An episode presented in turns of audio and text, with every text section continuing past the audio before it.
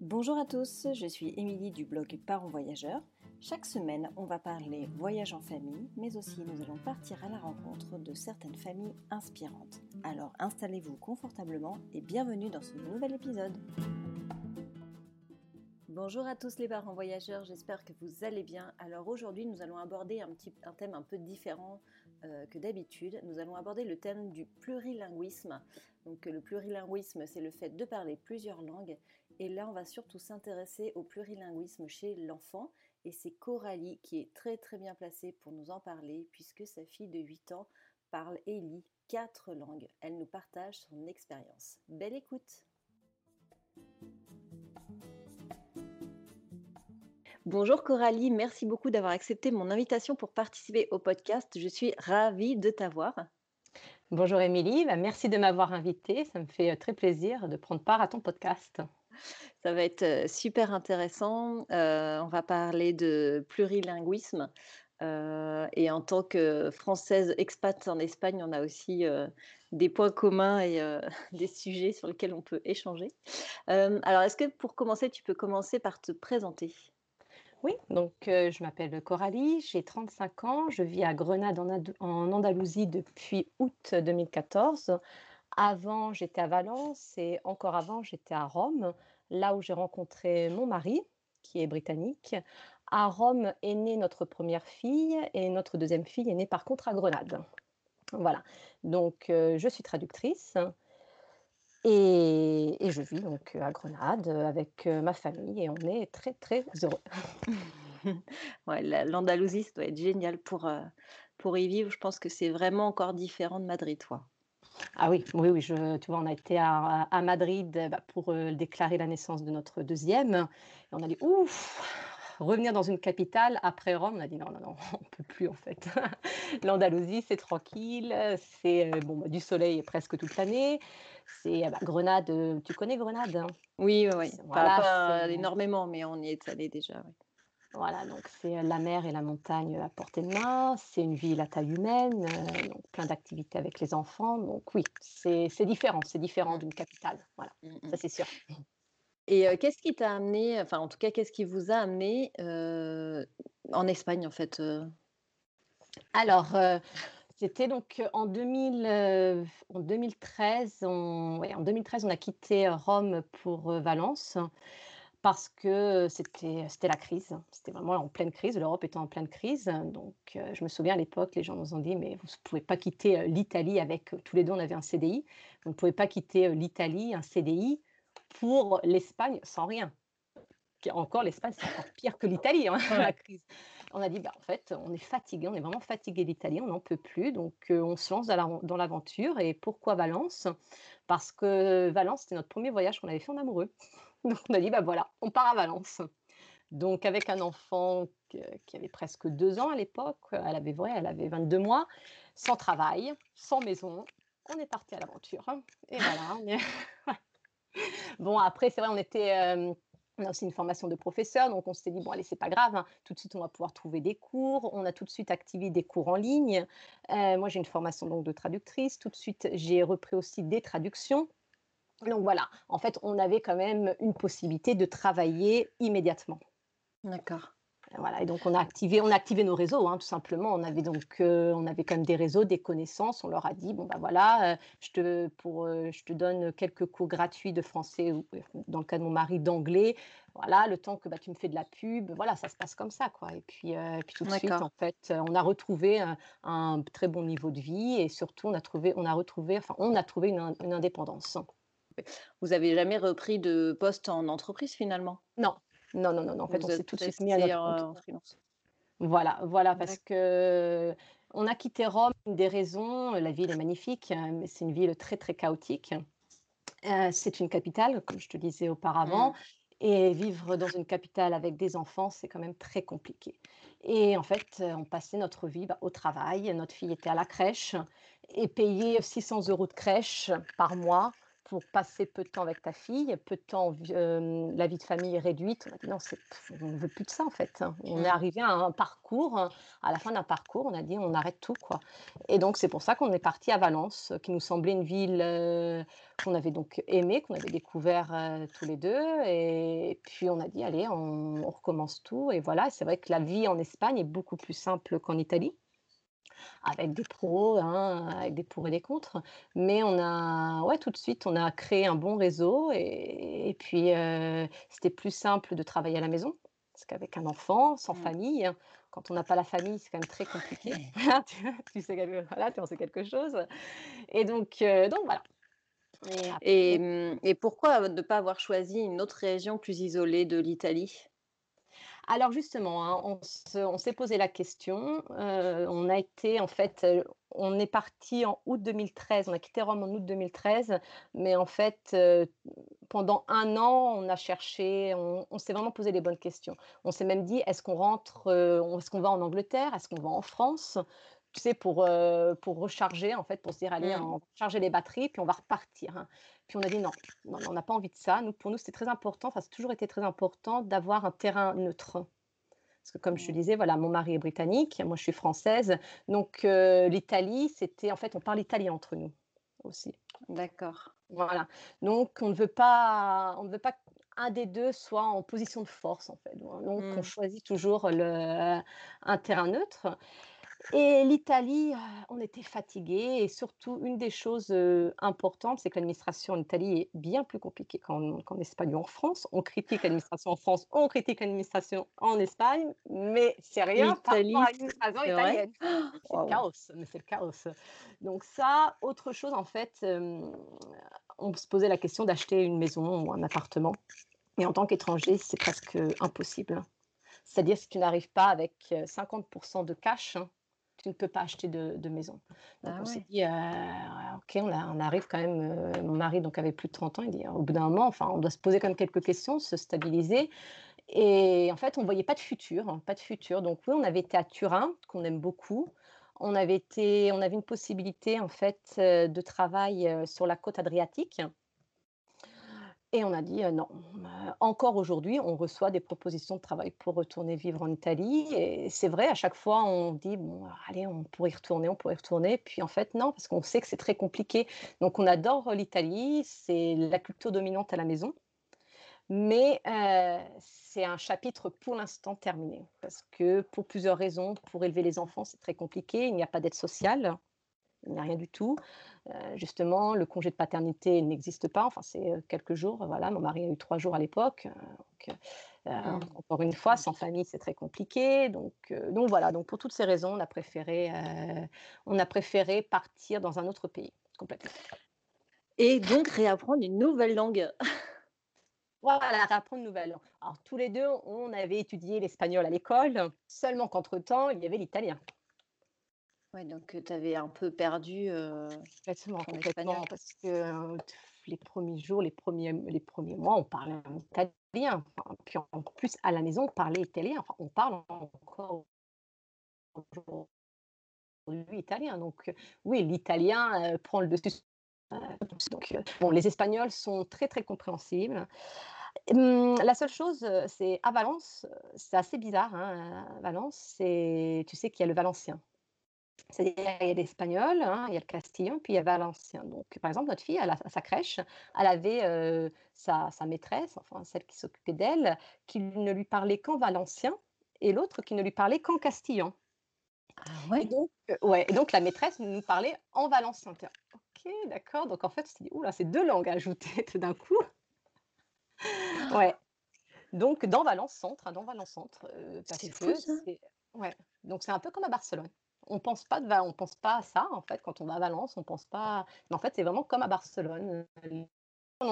tu vas dans les, tu vas dans les librairies, tu as les livres en valencien. Par exemple, je me souviens, notre fille, en fait, elle avait Peppa Pig. Le premier livre euh, qu'on lui a offert, ça a été un livre de Peppa Pig en valencien. Mais du coup, le valencien, ça ressemble à quoi alors ah bah, ça, ressemble, au catalan. Hein. Ça ressemble au catalan. Ah. Il ne faut pas le dire, mais ça ressemble au catalan.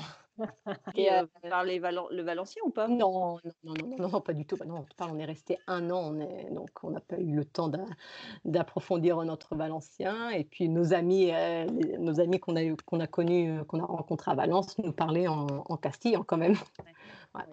Mais puis notre fille ne se souvient, ne se souvient pas du tout. Tu elle a passé un an dans une crèche à alterner entre valencien et castillan. À deux ans, elle ne parlait pas, donc non, elle ne se souvient pas du tout. Ouais, Et, et, donc, du coup, alors toi, déjà, la base, à partir de quel âge tu as commencé à être plurilingue ou bilingue ou comment t'est venu, en fait, ces, langues? Parce qu'en en fait, on va parler de ta fille, mais bon, déjà, de base, vous avez déjà un bagage, vous deux. Oui, alors, moi, j'ai toujours voulu vivre à l'étranger. J'ai toujours voulu. Mmh, j'ai voulu toute petite, à l'âge de 6 ans, je disais que je voulais aller vivre en Australie. Puis très tôt, j'ai voulu aller vivre en, Italie, autour de 8-9 ans. Et en fait, c'était vraiment mon projet. Hein. Mon projet de vie, c'était aller vivre en Italie. Donc, j'ai fait un parcours hein, pour me permettre d'aller vivre en Italie. Et oui, à 14 ans, à 14 ans, je parlais italien. J'ai commencé les cours, euh, j'avais des amis en Italie. J'ai tout de suite voulu parler avec eux en italien et non en anglais, comme, beaucoup, comme déjà ça se faisait entre notre, génération. Et, j'ai continué, j'ai continué tous les ans. J'allais faire un voyage en Italie, je restais de plus en plus. Et puis à 19 ans, finalement, j'ai sauté sur l'occasion à travers Erasmus. Donc à 19 ans, je suis partie en Erasmus et je ne suis jamais revenue. J'ai fini mes études en Italie. D'accord. Donc c'était vraiment mon projet. Et donc j'ai fait une fac euh, LLCE, donc euh, voilà, langue, littérature et culture. Mais je n'aimais pas l'anglais. L'anglais, pas du tout. L'anglais qu'on apprend à l'école, je l'ai détesté. Et quand j'ai rencontré mon mari, c'est quand même très marrant, parce que mon mari, euh, qui est anglais, tout le monde, même encore aujourd'hui, hein, les personnes disent Ah, tu peux me parler en anglais parce que ça fait longtemps que je n'ai pas pratiqué anglais. Ça l'énerve. Moi, je ne lui ai jamais dit Tu peux me parler en anglais parce que je dois pratiquer mon anglais. Il m'a dit Finalement, quelqu'un qui qui refuse de parler avec moi en anglais. Voilà. Donc, euh, je lui dis oui, bah, si tu veux, on va parler en italien, mais pas en anglais. Hein. Et donc, ça a marché. Hein. tu vois, ça fait plus de, plus de 10 ans que ça marche. Et, euh, et donc, voilà. Puis, bah, petit à petit, je me suis remise bien évidemment à l'anglais bah, pour euh, ma belle famille. Voilà. Et à travers, bah, tous les jours, mon mari parle à nos filles en anglais bah, ça, c'est la pratique. Hein. Donc, dans notre quotidien, maintenant, on a de l'anglais, on a des mots en anglais parce qu'on préfère utiliser certains mots en anglais et d'autres mots en français. Voilà. Donc, et lui, c'est pareil. Lui, il avait vécu un an à Paris, donc son français était bien meilleur que, que, mon anglais à la base. Et puis bon, aujourd'hui, on a tous les deux un très bon niveau de anglais, de français. Et puis donc l'italien, on avait tous les deux un très bon niveau d'italien. Et puis bah, maintenant, voilà, on a ajouté l'espagnol. C'est incroyable, ça paraît tellement facile quand tu parles comme ça. Du coup, alors ta fille, elle vit dans un environnement avec une mère française, un père britannique. Vous parlez italien à la maison et vous vivez en Espagne. On est bien d'accord. oui, c'est ça. alors, c'est bien résumé. À, alors, à quel âge elle a commencé, enfin, quand elle a commencé à parler, comment ça s'est, comment ça s'est passé? Quelles règles vous avez définies Alors, on avait tous les deux très très peur hein, de ne pas réussir à parler en français et en anglais. Vraiment, je me rappelle, j'étais enceinte et c'était vraiment notre grande interrogation, tout simplement parce que notre quotidien était principalement en italien. On parlait anglais et français, mais seulement au travail. Avec nos amis, on parlait toujours en italien, c'est-à-dire qu'on ne fréquentait pas la, la communauté expat. C'est-à-dire que moi, j'avais très peu d'amis français et lui, il avait très peu d'amis euh, britanniques, américains, enfin anglophones. Et donc, c'est vrai qu'on s'était dit, «Oh là là, on va pas réussir. Et puis, bon, en fait, c'est naturel. C'est naturel. Au moment de la naissance, bah, ma fille, tout de suite, c'était mon bébé, mon amour, mon chat, des je t'aime, etc. la même chose pour, ma, pour mon mari en anglais. Parce qu'on a quand même une base qui fait que, enfin, notre base de la langue maternelle, ce qu'on mmh. vraiment peut définir comme langue maternelle. Et donc, c'était bah, les comptines. Les comptines, oui, j'en connaissais deux, trois en italien, mais ce n'était pas naturel. Hein alors que leur français, c'était naturel. Et mon mari, la même chose en anglais. Donc ça s'est fait vraiment euh, naturellement. Par contre, on avait lu quand même euh, des livres, des ouvrages hein, par rapport euh, à, cette, aux, différentes langues, à la porte des langues, comment faire. Et il était évident qu'on ne voulait pas la confondre. C'est-à-dire que très, je lui ai toujours parlé qu'en français, et mon mari toujours qu'en anglais. Et par contre, entre nous, en italien. Donc, elle était vraiment exposée à l'italien. Elle a commencé sa crèche en Italie. Donc, oui, ses premiers mots ont été en italien. Ensuite, euh, quand on a déménagé en, Espagne, euh, donc elle a dû bien évidemment euh, changer. Donc, c'était quand même assez difficile hein, de, la, de la mettre dans un autre environnement. À l'époque, elle ne parlait pas. Elle avait deux ans. Donc, un, enfant, un enfant plurilingue ne parle pas deux ans. Hein. À part dire maman, dada, dada, non, il ne parle pas sinon. Et, donc, par rapport à ça, bon, elle s'est adaptée. On est arrivé ensuite à Grenade donc encore une autre ville, une autre nouvelle école, de nouvelles personnes. Encore une fois, elle s'est adaptée. Et c'est vrai que là, à partir de trois ans, c'est l'âge en fait où l'enfant commence à comprendre qu'il a, qu'il a des personnes autour de lui, pas seulement sa famille, mais aussi son environnement, enfin son entourage, et qu'il veut, qu'il veut imiter les enfants de son âge. Il se rend compte en fait. Il y, a, la figure des parents, puis bah, il y a aussi donc la figure des autres enfants. Et là, on s'est rendu compte qu'en fait, notre fille ne voulait plus parler, enfin, c'est là qu'elle a commencé à parler, et qu'elle ne voulait plus parler en français ou en anglais. En fait, elle ne parlait qu'en espagnol tout le temps, tout le temps. On a dit non, c'est pas possible ça. Non, non. Donc on a insisté, on a insisté. On était là, on ne comprend pas, on ne comprend pas. Non, non, euh, voilà. Et elle, elle s'énervait et nous on était là, on ne comprend pas, on ne comprend pas. Et alors, et puis bon, ça a fonctionné hein, de toute façon, mais c'est très dur. C'est très dur parce que bien évidemment tu comprends, mais tu, tu, veux pas, ouais, tu veux pas rentrer dans le truc et à la fois tu as envie. Et ça dure longtemps. Voilà, c'est pas quelque chose qui dure une semaine, deux semaines. C'est pas comme quand on leur fait prendre un nouveau cycle de sommeil. Non, non là, ça dure des mois, voire un, deux ans hein, avant que le mécanisme se mette en place. C'est quand même très très long. Parce qu'il y a vraiment un refus de la part de l'enfant. Et voilà. Et entre-temps, bah, tu acceptes qu'il va ajouter bah, de temps en temps des mots dans une autre langue, parce qu'en fait, l'enfant, il, il entend, donc il prend tout, tout, tout, et puis bah, il fait à sa sauce, comme ça lui vient.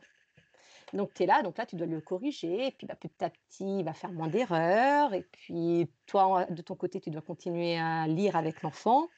Donc là, tu dois beaucoup, beaucoup lire.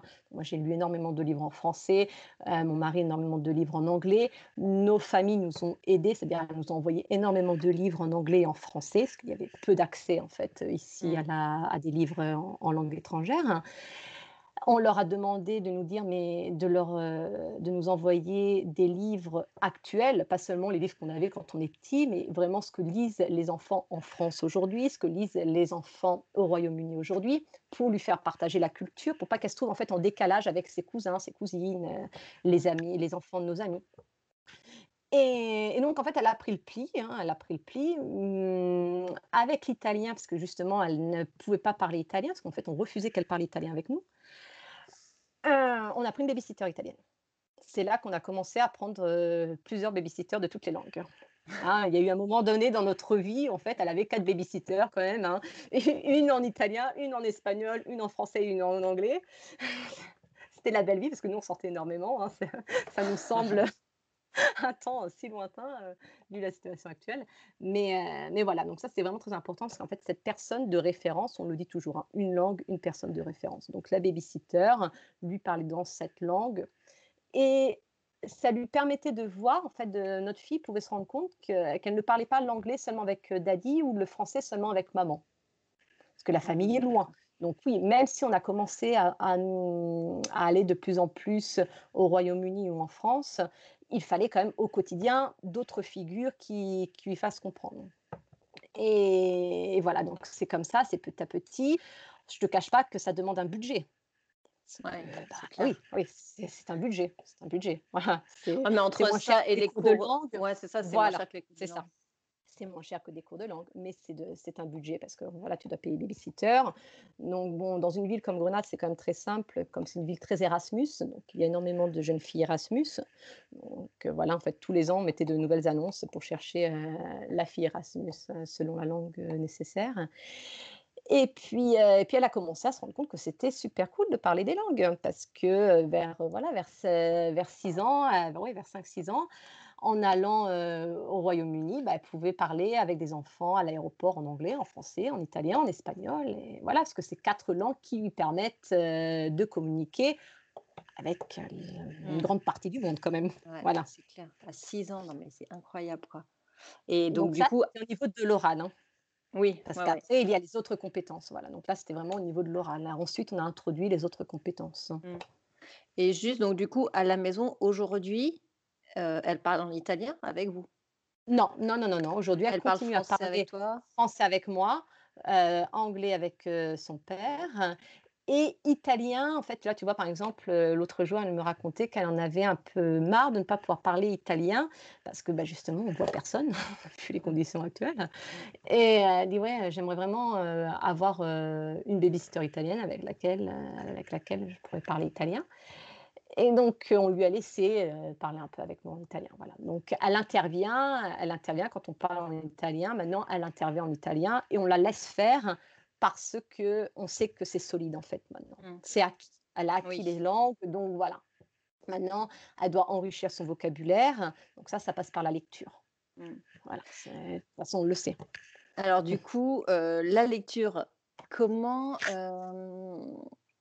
comment tu as procédé? Parce qu'en plus, en Espagne, ils lisent plus tôt qu'en France et je pense, la plupart des pays européens, il me semble, puisqu'en Allemagne, c'est aussi plus tard, à 5 ans, voire même fin, enfin, je vois Suzanne, fin de quatrième, enfin, quatrième infantile, euh, grande maternelle, et commence l'introduction à la lecture. 5 ans, ils apprennent vraiment à lire, parce que 6 ans, ils sont censés lire correctement, en fait, enfin, si j'ai bien compris. Oui. Du coup, comment ça s'est passé? Comment tu as, travaillé en fait ce, toutes ces langues au travers de la lecture? Alors, alors justement, elle était dans une école, enfin dans une école maternelle où ils ne voulaient pas introduire la lecture avant 6 ans. Ah bon? Oui. Alors nous, ça nous a arrangé. J'avoue que ça nous a arrangé dans notre cas parce qu'elle voulait lire, elle voulait lire en anglais et un peu en français. Enfin, quand on prenait des livres avec elle, c'est vrai qu'elle demandait et donc, on en a parlé avec la maîtresse. La maîtresse dit non, non, parce qu'en fait, plusieurs familles ne veulent pas introduire tout de suite, euh, tout de suite la lecture. Donc, c'est seulement à partir du CP. On dit écoute, bah, nous, de notre côté, on va l'introduire en, anglais, en français. Donc, elle a, comme on a commencé à l'introduire en anglais, en français, donc par des sons, hein, voilà, la, méthode syllabique, que ce soit en français et en anglais.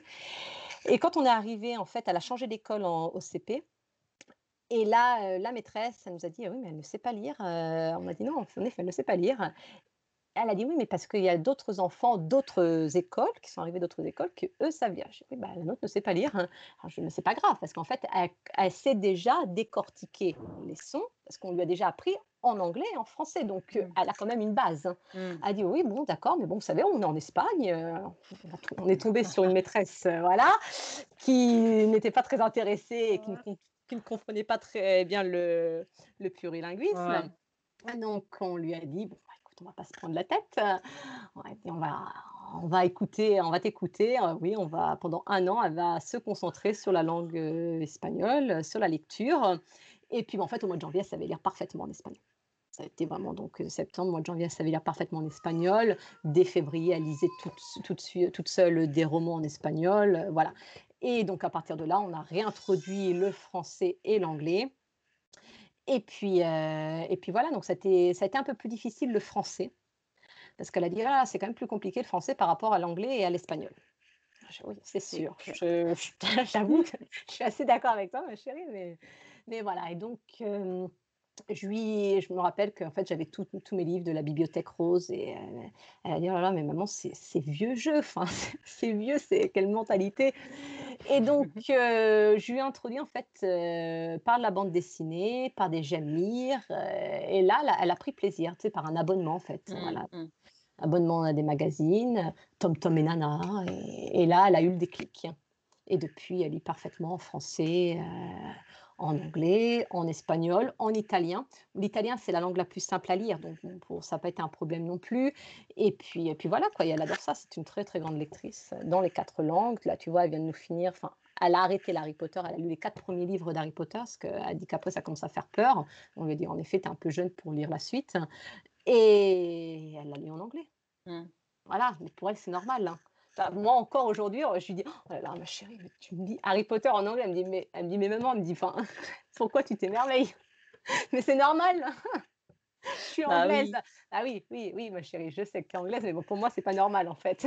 Oui, c'est ça, c'est qu'en fait, heu, tu te dis, heu, si si jeune si jeune, ça voilà, en fait mais en fait, elle se important. rend pas compte. Elle ne se rend pas compte, pour elle, c'est naturel. Ouais. C'est-à-dire qu'en fait, oui, il y a eu la période vraiment très difficile, hein, comme je te disais, hein, pendant 2 ans qu'on a dû ça a été un travail quotidien, on a dû vraiment aller plusieurs fois en France, en Angleterre, faire, heu, voilà. Mais heu, aujourd'hui pour elle, c'est un acquis. C'est un Ouais, acquis en et elle elle aime. ouais, elle aime ça aussi. Mais du coup, elle a eu ce Elle déclic qui fait que voilà, elle a elle a elle a switché. Tant qu'il y avait pas eu ce déclic, finalement, elle était un peu, heu, perdue et un un peu peu en mode, perdue, voilà. heu, un peu rebelle, Voilà. Heu. C'est ça et puis maintenant, elle aime, parce que bon, il y a toujours ce côté, bah, d'intégration aussi, Mmh. voilà, en Andalousie où où, bah, principalement tout le monde parle castillan, avec un petit accent andalou, mais voilà et elle, elle aime ça, elle aime être différente, voilà, elle aime son côté, plurilinguisme et elle aime notre côté, tour de Babel quoi, chez nous, Mmh. elle aime ça donc et puis, bah, la deuxième, on ne sait pas encore, hein, elle est trop petite pour l'instant, Ouais, donc on verra bien. Comment elle comment elle évolue. Mais du coup, est-ce que tu penses qu'aujourd'hui, elle aime lire parce que, heu, elle est à l'aise dans ses langues et cetera? Ou de nature, elle aime lire et Tu vois? Parce que je trouve que l'introduction à la lecture chez les enfants, c'est assez difficile, je trouve, tu vois? Il faut trouver quand même, les thématiques qu'ils aiment bien et malgré tout, c'est pas toujours facile. Comment toi tu enfin, en tout cas, si tu as des tips à à partager ou ou par rapport à ton expérience, comment tu peux faire pour, heu, bah, essayer de trouver des choses qui les intéressent, qui les motivent, en fait, heu, à lire? Comment ça s'est passé chez toi? Oui, bah, voilà, donc comme je te disais, heu, moi j'avais toute ma collection de la Bibliothèque Rose que ma mère Mmh. m'avait gardée, et pas du tout quoi, c'était un rejet total. C'était un rejet total, donc on a été dans des librairies, donc en France, on a au Royaume-Uni, on a choisi avec elle des livres. Elle a commencé donc des collections, heu, en anglais par exemple, c'est la collection de heu, David Walliams qu'elle a adoré tous ces livres-là. Heu, en français, c'était tout d'abord les heu et puis ensuite été les bandes dessinées. Donc heu, Astérix, j'en suis sûre qu'elle comprend pas tous les doubles sens d'Astérix, mais bon, heu, lire Mmh. Astérix à à 8 ans, enfin à l'époque elle avait donc 8 ans pour les Astérix, elle a aimé. Elle a aimé, elle a compris l'histoire et voilà. Et ensuite il y a eu les Tintins, donc là les Tintins c'était très intéressant parce qu'on a pu aussi développer, heu, des thématiques, bah, le racisme, voilà tout ça et qu'elle elle dit, bah, elle dit: «Mais c'est, un peu arriéré comme mentalité». Je dis: «Oui, c'est un peu arriéré la la mentalité de Tintin, mais voilà».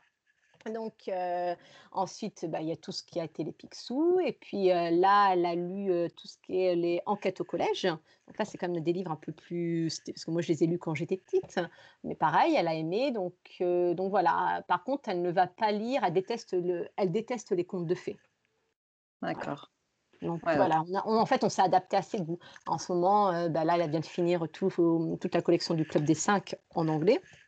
Voilà, heu, je dis Harry Potter, donc elle aime beaucoup, ouais, tout ce qui est les livres d'aventure. Mmh. Là, heu, j elle veut lire Lupin maintenant, elle veut lire Arsène Lupin parce qu'elle a vu sur Netflix, heu, qu'il y avait Lupin, mais on lui a dit: «Non, non, tu es trop tu trop petite pour Ouais. le regarder à la télé». Donc elle dit: «Ah oui, mais s'il y a livre, je veux bien lire, heu, l'aventure». Voilà et donc c'est comme ça, en fait. Donc après je pense qu'il faut s'adapter à chaque enfant parce que chaque enfant a ses propres goûts et ses propres peurs, ses propres craintes. Par exemple, heu, Harry Potter, elle l'a lu, heu, elle le lisait pas le soir avant de s'endormir. Non, ça Mmh. me ça me fait ça me donnait des cauchemars, donc non, je ne vais pas le lire, hein et et voilà. Heu, autre chose, nous, on regarde très, très peu la télévision. Voilà, on l'a regardé un peu plus quand on est arrivé en Espagne, justement pour, hem, apprendre l'espagnol, parce que la télévision, c'est vraiment un Mmh. un très, très bon outil pour apprendre une langue. Mais ensuite, non, regarde, allez, maximum, ça doit être, heu, nous, hein, nous en tant qu'adultes, ça doit être une heure par jour, donc elle, ça doit être 20 minutes par jour, hein, donc c'est rien. Mmh mh. Et par contre, on lui a toujours dit: «Non, prends un livre, hein. Tu t'ennuies, bah, tu prends un livre, hein». Voilà. Mais je te dis, ça a fonctionné avec la première, c'est pas sûr que ça fonctionne avec la deuxième, hein. Mmh, mmh mh. Oui, Chaque parce enfant est différent, chaque hein, enfant est différent. C'est complexe, hein, c'est complexe. Je pense que mais bon, je pense que c'est vraiment propre à chacun. Moi, j'ai Mmh.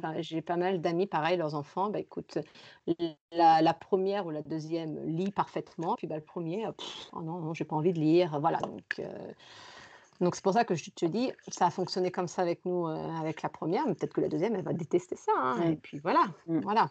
Rendez-vous dans déjà un rendez-vous dans... tu... déjà tu auras un petit aperçu. Un petit aperçu, voilà, voilà, voilà. Et du coup, comment tu gères l'apprentissage du français quand même? Parce que malgré tout, le fait de lire des livres, c'est bien pour le vocabulaire, etc. Mais vraiment la grammaire, et d'ailleurs c'est pareil pour, pour l'anglais, hein, mais comment tu gères la partie grammaticale? Est-ce que tu lui fais des, cours de français théorique Oui. Oui, alors, théorique, théorique, la grammaire simple et pure, non. Non, non, parce que c'est encore des enfants, ça, ils ont déjà, enfin, elle a déjà énormément de devoirs à l'école, donc non, ça sert à rien. Je n'ai pas envie de la faire dégoûter de la langue. Donc, c'est vrai que pour le français, étant donné qu'elle a la base de la grammaire espagnole, plus ou moins c'est les mêmes termes, donc bon, je peux lui dire, écoute, ça c'est un pronom en français, tu vois, ça c'est voilà, donc elle, commence à comprendre. Hein. Ensuite, je lui fais écrire. Donc, bah, écris cette, une petite carte postale à une copine. Écris, voilà, par rapport en fait à ses capacités de son âge. Je ne vais pas lui demander mmh. d'écrire un roman, voilà. Mmh. Et puis, une autre chose qu'on fait en fait, c'est malheureusement en fait à Grenade, il n'y a pas d'école internationale, il n'y a pas d'école de lycée français donc ou d'école britannique. Donc, elle est dans un système, euh, dans un système bilingue, comme ils appellent ici en Espagne, mais c'est un système très limité. Voilà, je te dis clairement, elle s'ennuie, elle s'ennuie en anglais, elle s'ennuie en français, voilà. Voilà, ça c'est sûr. Hein. Mais euh, donc, euh, on lui prépare, on la prépare aux examens. Donc, elle a déjà passé les examens Cambridge, elle est en train de passer, elle a passé aussi des, les examens de français, le prime et donc, ça la motive, en fait. Ça la motive à travailler l'écrit, à travailler la grammaire un petit peu. Donc pour l'instant, c'est notre méthode, parce qu'on n'a pas envie de lui faire le CNED. Par exemple, moi, je n'avais pas du tout envie de lui faire le CNED trois heures par jour. De toute façon, elle n'a pas le temps. C'est très simple, c'est qu'elle n'a pas le temps.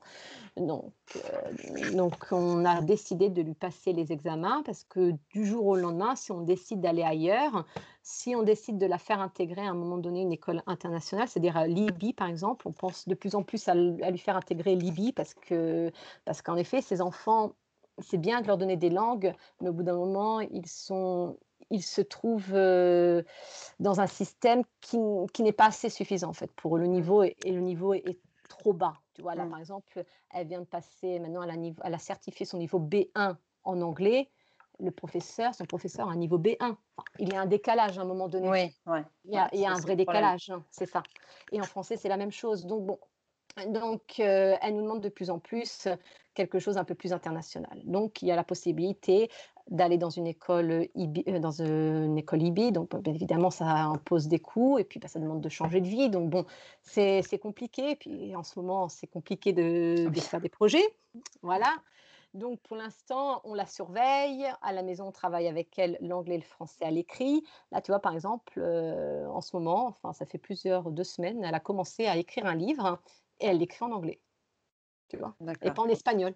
On pourrait penser que ce soit. Voilà. Et ben, Ouais, du coup, elle a une, afffinité pour, euh, voilà, voilà. pour cette langue au final. Pour cette langue au final, tu vois. Hein. Donc, c'est bizarre, hein, tu vois, on, pouvait penser que ça allait être l'espagnol. Et puis, elle, elle, a commencé à écrire des recettes.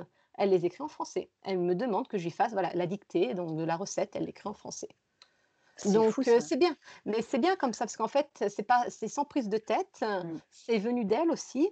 Alors oui, on l'a préparée, mais maintenant ça, vient d'elle et c'est bien comme ça. En fait, on ne va mmh. pas la forcer. On n'a pas non plus envie qu'elle voilà, qu'elle travaille à fond les langues, à fond la grammaire. C'est pas grave. Si demain on doit retourner pour X raisons en France ou au Royaume-Uni, parce qu'on ben, a la famille, donc on ne sait jamais de quoi sera fait demain.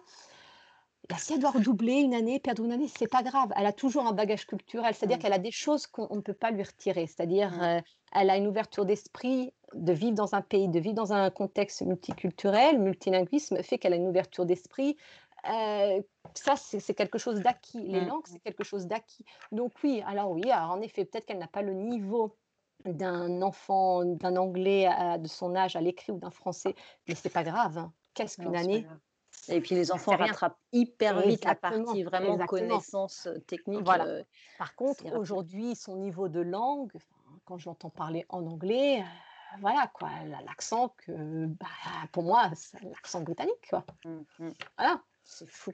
c'est voilà, et en espagnol, elle a son castillan. C'est donc donc voilà. Donc c'est des choses que ça, tu peux pas les leur enlever. Mmh. Donc, donc voici notre, notre méthode entre guillemets. C'est vrai qu'on a été beaucoup à l'écoute. Ça a facilité le fait de, travailler à la maison. Donc pour nous, quand on a décidé de quitter Rome en 2013, ça a été vraiment un choix axé sur la famille et très très important et essentiel de pouvoir l'accompagner en fait euh, là et puis bah, on fait la même chose avec la deuxième parce que la deuxième elle va même pas à la crèche donc là elle est vraiment avec ah oui elle est même pas en immersion full espagnol du coup ah bah non, bah non parce qu'on a dû la retirer en fait là avec la situation actuelle on a dû la retirer ils ont fermé sa classe donc euh, ouais parce que comme il n'y avait pas le port du masque, il y a eu des cas. Enfin bref, on a dit non, c'est bon quoi. Ils nous demandaient le test PCR à chaque fois. On a dit non, c'est bon, on la garde avec nous. sinon c'est infernal quoi. Voilà. C'est, euh, franchement, c'est incroyable. Mais c'est vrai qu'il y a quand même quelque chose qui, euh, qui revient souvent, c'est que malgré tout, il faut être présent avec l'enfant, il faut s'en occuper. Et et du coup, je trouve qu'en Espagne, ou même les autres parents que j'interviewe à l'étranger, euh, le fait de, s'expatrier, du coup, on est quand même plus avec nos enfants. Tu vois, le cocon familial se resserre et, malgré tout, ça, aide quand même vachement. En France, j'ai l'impression que dans notre vie d'avant, on ne s'occupait pas des enfants. On prenait pas le mmh temps, tu vois, de prendre un livre, de jouer, etc. Alors, je ne sais pas s'il y a aussi beaucoup de choses, hein, le contexte qui a changé, le Covid, etc. Mais l'expatriation et le fait de ne pas avoir la famille, c'est-à-dire que bah, les week-ends, bah, non, tu vas pas manger chez mamie, mais tu manges à la maison, tu fais des jeux de société, etc. Donc du coup, tu, passes plus de temps et les enfants, du coup, évoluent. Enfin, il n'y a pas de secret. Si tu passes du temps avec eux, ils évoluent plus vite, ils apprennent plus, on est plus à l'écoute, ça change tout, quoi. c'est ça, tout à fait. tu as très bien résumé parce que tu ne peux pas, tu peux compter que sur la cellule familiale, la petite mmh. cellule familiale. Hein. Ouais, ouais.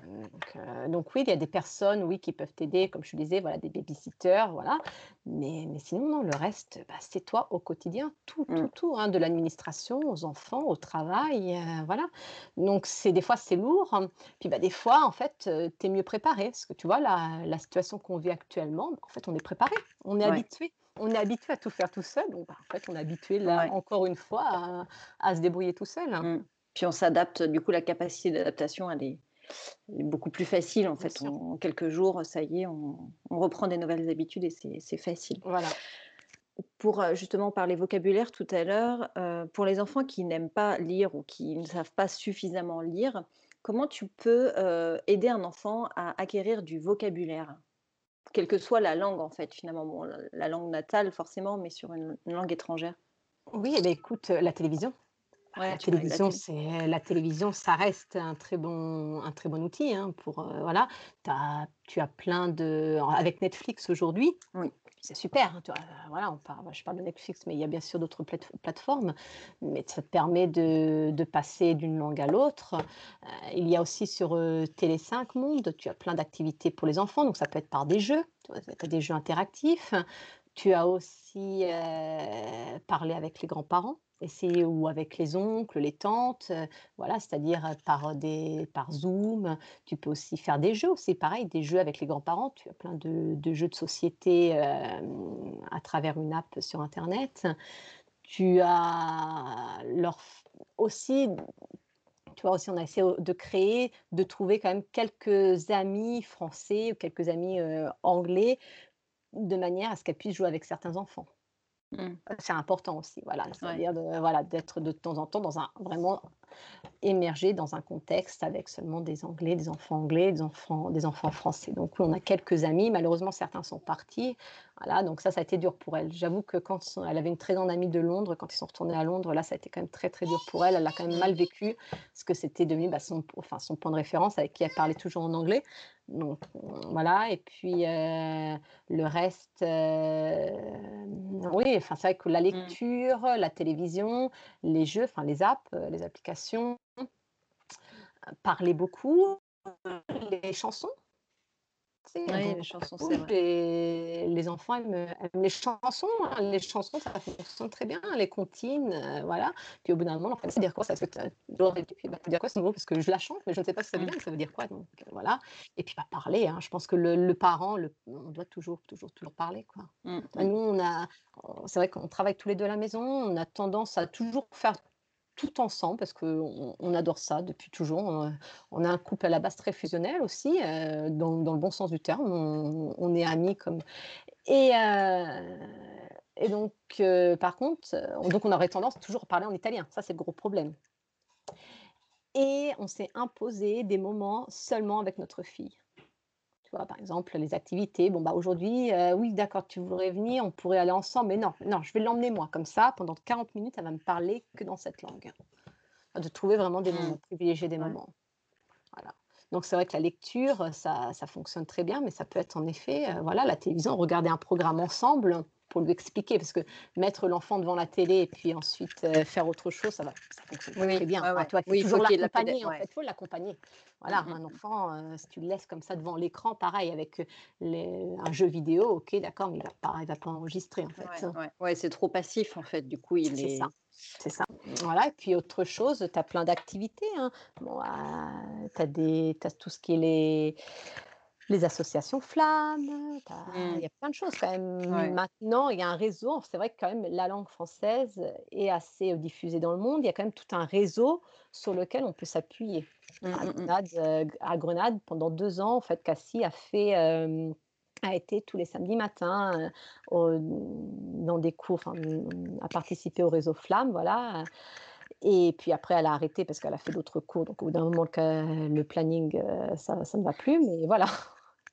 Dans l'expatriation, quand le parent, tu vois, nous 2 à la maison, on parle tous les 2 Heu, français. français, ouais. et en fait, heu, tu vois, il y a l'apprentissage de l'espagnol qui se fait facilement via notre entourage et l'immersion, mais tu vois, par exemple, le le l'apprentissage de l'anglais, comme à la maison, on le pratique pas, comme on n'a rien en anglais, tu vois, il y a rien qui nous lie avec cette langue et pourtant il fait 50% des cours en Mmh mh. anglais et il y a quand même cette difficulté de de de lui montrer un intérêt pour cette langue, tu vois? Parce que nous, on le voit, on lui dit: «Tu sais, heu, quand tu vois quand on voyage, on parle anglais et cetera». Lui, il est trop petit, il a pas la maturité de comprendre Non, il pas. et et introduire une langue alors que rien nous y, li relie, c'est hyper, compliqué. Est-ce que tu aurais des conseils, à partager qui sont les mêmes ou ou s'il y a d'autres Alors, le 1er conseil, vraiment, c'est de prendre une baby-sitter. Une baby-sitter de langue maternelle. Pas parce que alors, nous, à chaque fois qu'on met des annonces, tu as toujours une espagnole: «Ah oui, mais je parle bien anglais». Non, j Ouais. tu as pas compris. Notre Le fille est hello, anglaise, en fait. Non, c'est pas voilà, on cherche vraiment quelqu'un de langue maternelle, vrai de vrai Mmh. et et ça, c'est c'est la solution. C'est vraiment la clé, la clé. C'est-à-dire que l'enfant parle à cette personne de référence. C'est vraiment très important d'avoir la personne de référence parce que sinon tu le confonds, en fait. Ouais. C'est voilà, donc heu, pareil, on avait fait la même chose avec l'espagnol aussi parce qu'au tout début, on ne voulait pas, tu sais, quand elle ramenait à la maison, heu, des comptines à réviser, heu, s on le lisait bien évidemment, mais on ne voulait pas commencer à parler avec elle en espagnol. Donc on avait une baby-sitter espagnole qui l'aidait dans ses devoirs, en fait, au tout début. Puis après, elle a pris le rythme, heu, après c'était différent, c'était acquis, donc heu, là, on a dit: «Bon, on en a plus besoin». Mmh et ça et puis, encore une fois, bah, lui faire écouter la télévision. Bah, voilà, lui faire écouter l'anglais, heu, enfin la langue d'intérêt, donc dans votre cas, Mmh. par exemple, l'anglais, mais c'est vrai que la baby-sitter, c'est c'est ce qui fonctionne le mieux. c'est ce qui fonctionne le mieux, c'est la clé parce que comme ça, il peut parler, en fait, donc Ouais. il y a un échange qui se crée. Oui et puis il a pas le Donc choix que de lui un parler en hein. anglais pour pour qu'elle Voilà, comprenne, en fait, mais ça. je n'y avais jamais pensé, en fait, tu imagines même pas. Mais mais c'est un un coût, j'avoue que c'est un coût, mais bon, d'un autre côté, vous, heu, en tant que parent, vous dites: «Allez, un peu de temps libre», mais non, mais c'est Mmh. vraiment la C'est solution, 10 c'est €, c'est le 10 € de l'heure, heu, nous, on en a 2, c'est rentabilisé au final, tu vois? Parce que par rapport à un cours d'anglais pur et dur pour un enfant, enfin, tu vois, moi. Suzanne, elle fait de l'extrascolaire, heu, 2 heures par semaine, c'est quand même hein? 50 € par mois et c'est en groupe Mmh. cetera, tu vois? Donc C'est en groupe et entre entre les gamins parlant, parlant en espagnol. ouais, ouais. Voilà. Non, ça fon ça fonctionne pas, C'est pas pas. voilà, c'est pas le efficace. Elle, elle aime bien donc elle on voit qu'elle, elle a un intérêt, tu vois? Donc elle, je pense qu'elle percute bien, mais mais effectivement, c'est pas pertinent à 100 et voilà, j ça coûte quand même assez cher alors que finalement prendre une baby-sitter, c'est c'est ça et puis tu vois, nous nous, nos baby-sitters, ça a toujours été clair, vous devez jouer jouer.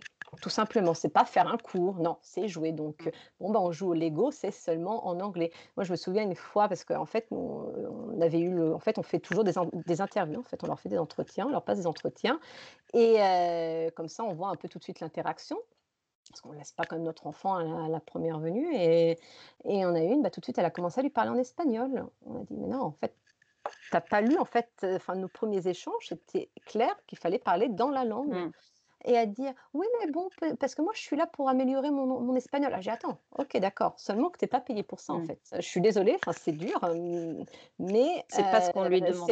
Voilà, c'est pas ce qu'on demande en fait. On paye un peu plus justement parce qu'on recherche un tel profil. Parce qu'après une babysitter toute classique ici c'est 7 euros hein, maximum, hein, donc on te paye un peu plus. Par contre, ben, le résultat c'est ce qu'on veut quoi. Donc à dire ah oui non non mais je vais m'adapter. En fait non, il y a déjà eu en fait un manque, ça s'est cassé en fait. Euh, oui, et puis le fait que l'enfant voit qu'elle parle espagnol, du coup, euh, il y a une brèche, tu vois. C'est pour, voilà, c'est pour ça que le côté les jeunes Erasmus, c'est parfait, parce que généralement, elles arrivent ici, elles ne parlent pas un mot. Hein. Mmh. Donc, euh, mais voilà, c'est vraiment bon conseil voilà. Alors c'est vrai que c'est possible en, Espagne parce que bon, c'est un pays, euh, un pays européen.